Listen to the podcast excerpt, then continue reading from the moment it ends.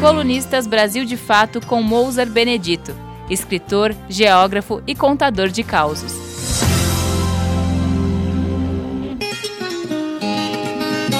Acabei de ler um grande livro, grande mesmo nos dois sentidos. É um grande trabalho de pesquisas, com textos esclarecedores e tem 500 e tantas páginas.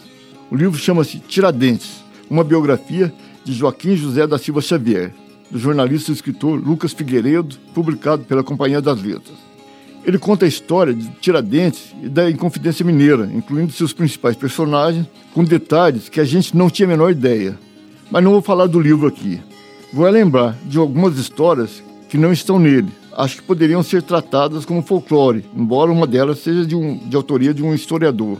Em 1969, um historiador carioca, Marcos Correia, pesquisava sobre José Bonifácio de Andrade Silva, em Paris, e deu de cara com uma cópia de um documento arquivado na Torre do Tombo, em Lisboa, em que perto da assinatura dele havia outra de um tal de Antônio Xavier da Silva. O historiador havia estudado grafologia e uma assinatura muito estudada por ele foi a de Tiradentes. Achou muito semelhante a ela a assinatura desse Antônio Xavier da Silva. Daí foram feitos estudos e surgiu a versão de que um ladrão, Isidro Gouveia, que também havia sido condenado à morte, foi enforcado no lugar de Tiradentes. Topou assumir o lugar dele em troca da ajuda financeira à sua família. A manobra toda teria sido feita pela maçonaria, que libertou Tiradentes e, em agosto de 1792, o levou para Lisboa com a namorada perpétua mineira e os filhos do ladrão enforcados no lugar dele. Ele teria voltado ao Brasil e aberto uma botica. Segundo essa versão, só morreu em 1818, quatro anos antes de ser reconhecido como Marcha da Independência.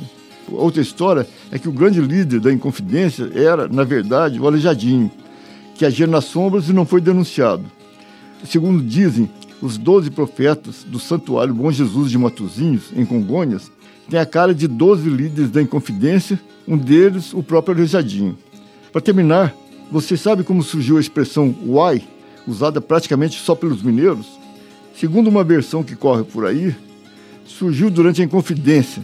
O AI são as iniciais das palavras união, amor e independência. Quando havia reuniões secretas dos Inconfidentes, para entrar nos recintos, pediam a senha e o sujeito tinha que dizer uai, com esse significado. Mas isso é lenda. Eu me lembro de um paulista que perguntou a um mineiro o que é uai. O mineiro olhou bem para ele e falou: Uai é uai, uai. Você ouviu Mozart Benedito escritor, geógrafo e contador de causos.